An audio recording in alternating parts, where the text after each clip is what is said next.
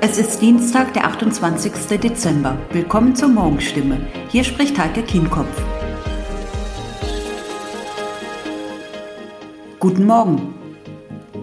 Und das sind heute unsere Themen aus der Region. Heilbronner Landratsamt kann Anträge auf Impfschäden nicht bearbeiten. Es gelten neue Corona-Regeln und ein 60-Jähriger aus Niedernhall spendet 185 Mal Blut.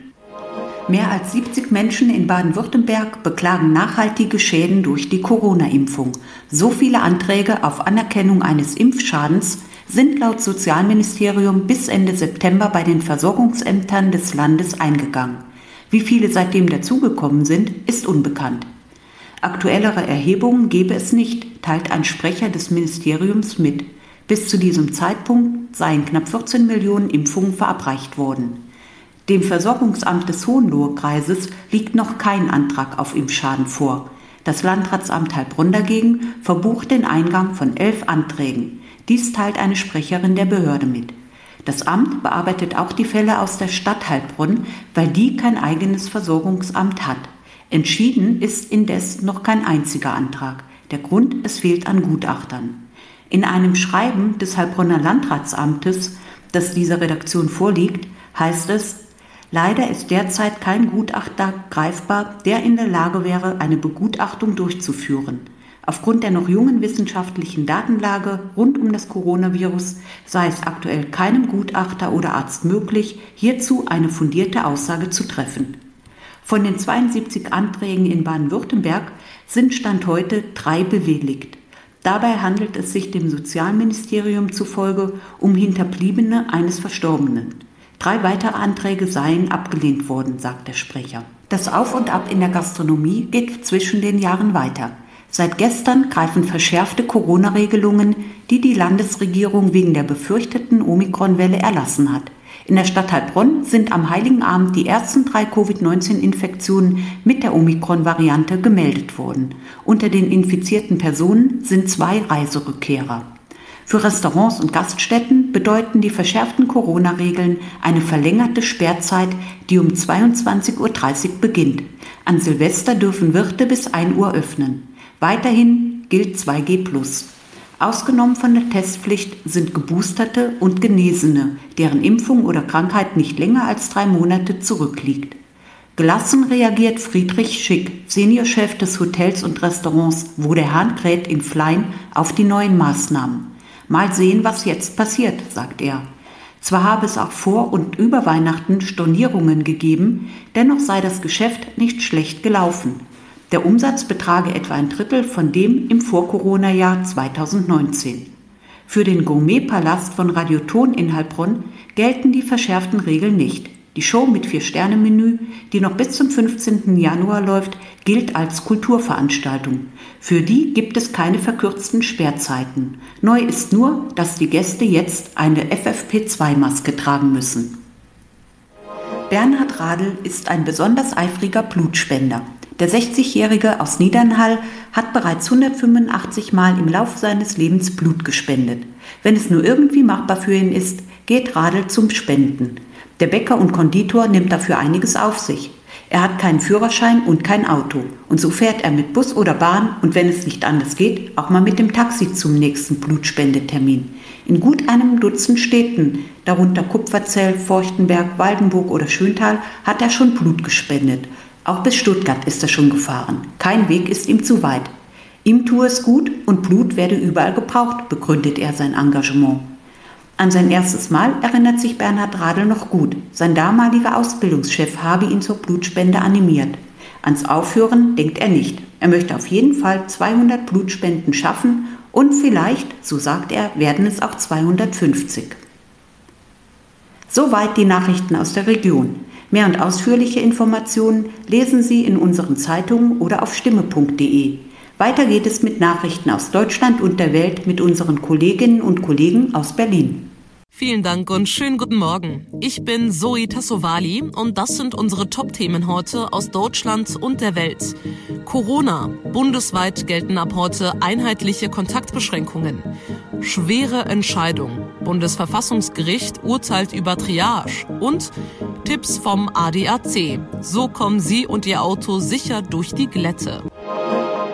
Mit deutschlandweit einheitlichen Kontaktbeschränkungen, auch zu Silvester, wollen Bund und Länder die befürchtete Omikron-Welle des Coronavirus aufhalten. Eine der Regeln, auch Geimpfte dürfen nur maximal zu zehnt zusammen ins neue Jahr feiern. Heute tritt diese Regel unter anderem in Nordrhein-Westfalen, Bayern und Hessen in Kraft.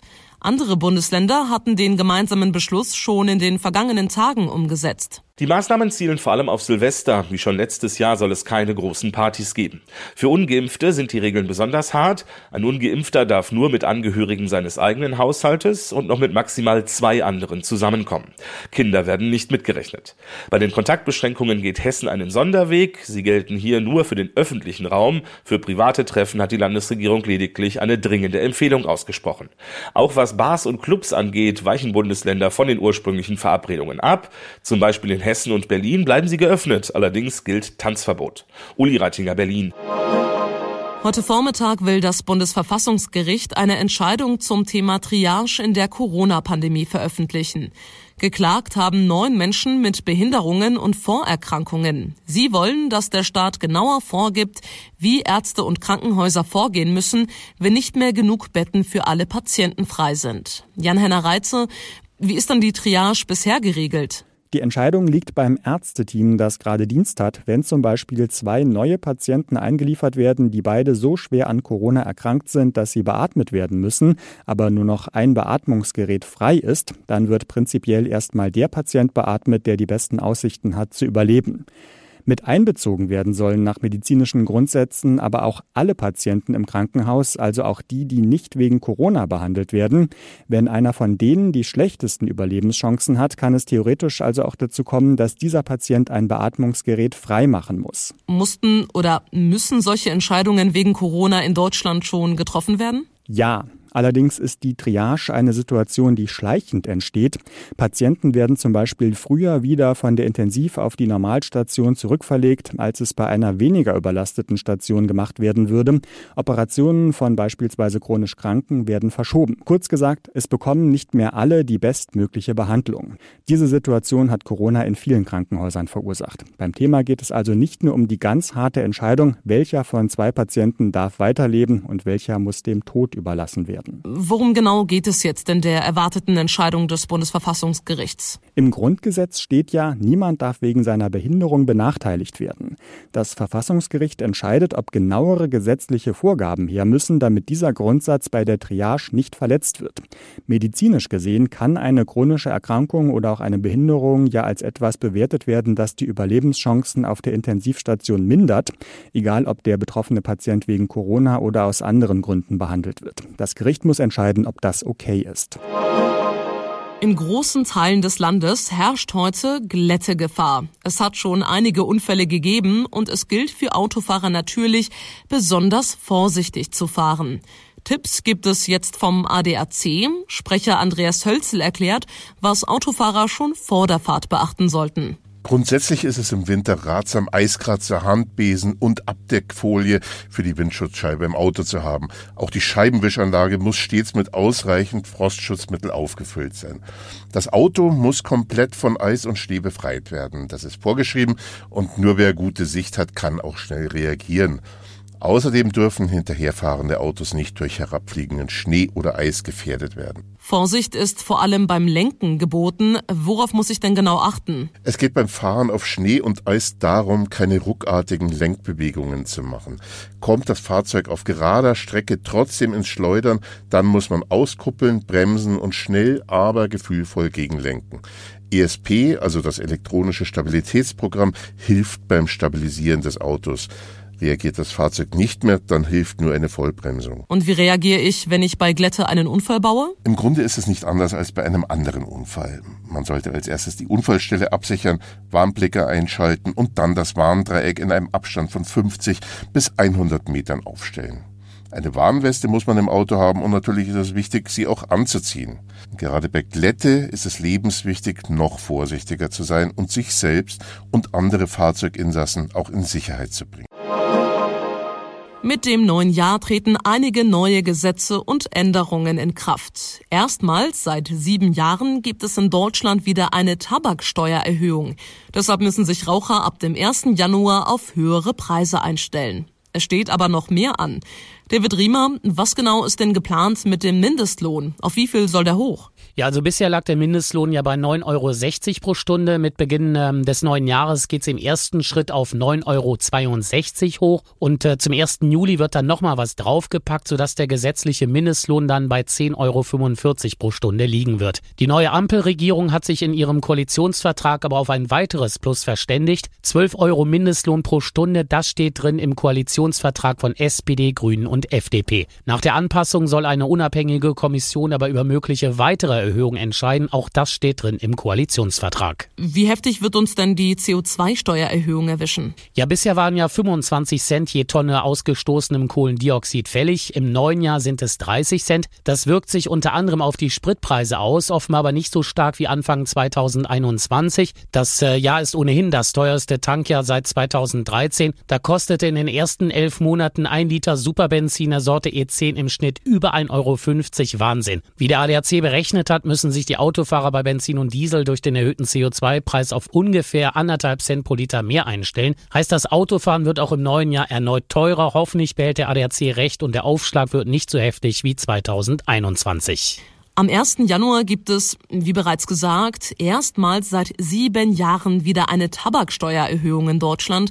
Worauf müssen sich Raucher einstellen? Wie viel teurer werden Kippen und Tabak? Ja, hier mal ein Beispiel. Eine Packung mit 20 Zigaretten drin kostet nach der Erhöhung im Schnitt 10 Cent mehr. 2023 werden dann nochmal 10 Cent draufgeschlagen. Das war's dann aber noch nicht. Denn 2025 äh, und 2026 jeweils wird jede Zigarettenpackung dann nochmal im Schnitt 15 15 Cent teurer. Mit der Erhöhung jetzt tritt übrigens auch noch das, Achtung, jetzt wird's sperrig, Tabaksteuermodernisierungsgesetz in Kraft. Dadurch kosten Wasserpfeifen, Tabak und erhitzter Tabak auch mehr. Beides ist bisher ja niedriger besteuert worden. Es wird aber auch bei den Liquids für E-Zigaretten an der Steuerschraube gedreht, aber erst ab 1. Juli 2022. Thema alte Führerscheine. Einige werden die in neue Karten umtauschen. Betroffen sind zunächst diejenigen, die zwischen 1953 und 1958 geboren sind.